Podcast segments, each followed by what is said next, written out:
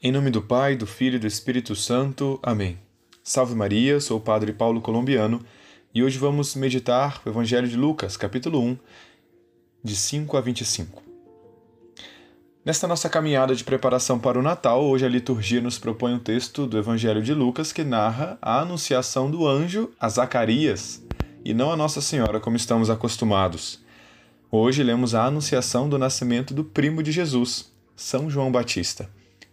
Nesta passagem, Zacarias e Isabel recebem um grande milagre. Eles, já de idade avançada, têm a graça de receber um filho, dom da vida em sua família, um grande dom de Deus. Vejamos algumas causas deles terem então recebido esta tão grande graça. Primeiro, uma condição fundamental é o que lemos no versículo 6. Ambos eram justos diante de Deus e obedeciam fielmente a todos os mandamentos e ordens do Senhor.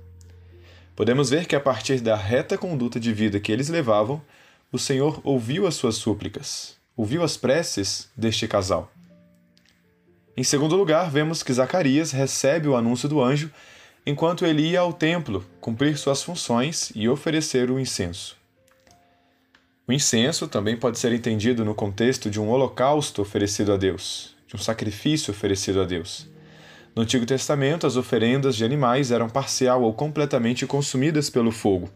Em última análise, queimar uma coisa significava entregá-la a Deus. O incenso e a fumaça do incenso, em chamas, têm sido oferecidos como dons a Deus desde toda a antiguidade. No sentido visual e mais prático, a fumaça perfumada que sobe também simboliza nossas orações subindo ao céu.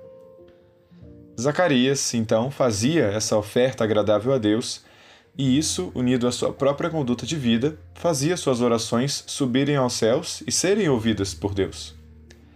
Deus escuta as orações daqueles que assim se dirigem a Ele. Mais à frente, lemos que João, já desde o ventre materno, ficara repleto do Espírito Santo.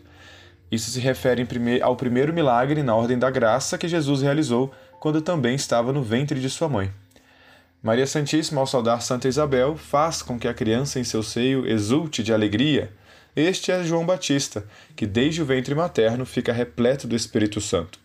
Isso tudo para que João pudesse então ir à frente do Messias, anunciar sua chegada e preparar o povo para a vinda do Cristo. Assim, meus irmãos, hoje mais uma vez somos nós também convidados a preparar a nossa casa para a vinda do Senhor neste Natal.